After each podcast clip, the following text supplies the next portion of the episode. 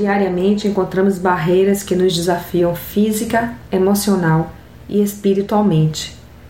São situações adversas que nos chegam de forma inesperada e por vezes nos atingem em cheio. Então nos resta a decisão de como viver estas tais situações indesejadas.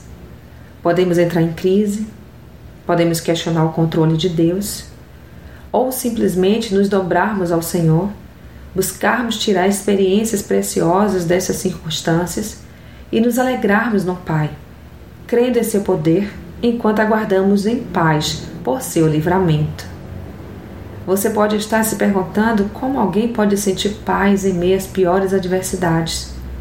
Afirmo que isto é perfeitamente possível, à medida em que buscarmos viver permanentemente esta paz que excede todo entendimento humano, a paz que vem de Deus.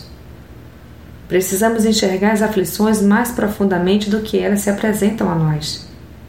Enxergar com os olhos da fé, viver esta paz em alegria de alma ainda que se esteja física e emocionalmente abatida. Lembro que houve um tempo em minha vida no qual fui afligida por dores físicas, ao tempo que estávamos quebrados financeiramente, e isto afligia toda a minha família. Orávamos enquanto casal e também levávamos nossa família ao altar de Deus todos os dias. Orávamos, colocávamos nossa dor diante do Pai, o adorávamos e clamávamos para que Sua soberana vontade se cumprisse em cada um de nós e em nossa família como um todo. Então, a paz de Deus reinava em nosso lar e em nossos corações. Um dia, uma amiga me disse que estranhava por não me ver triste e me disse que era normal se entristecer e que eu poderia chorar. Enfim, ao que respondi que desde que conheci a Cristo, troquei o viver, o natural, pelo sobrenatural de Deus.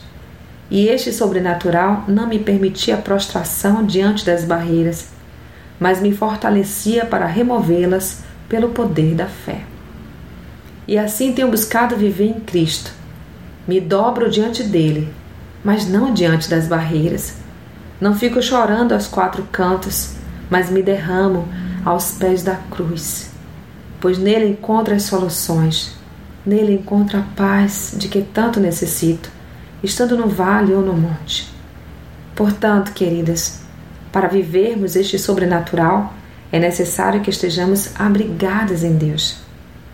Aquele que habita no abrigo do Altíssimo e descansa à sombra do Todo-Poderoso, pode dizer ao Senhor: Tu és o meu refúgio e a minha fortaleza, o meu Deus em quem confio. Salmos 91, 1 a 2. E uma vez confiando nele, teremos a sua paz em nossos corações e nele jubilaremos. Apenas confie e entregue-se completamente a quem jamais te desamparará, pois sua fidelidade é eterna, nosso Deus e Senhor de nossas vidas. A Ele a glória para sempre. Amém. Sou Sayonara Marques e minha página no Facebook é Despertada Mulher Sábia. Fique na paz de Deus.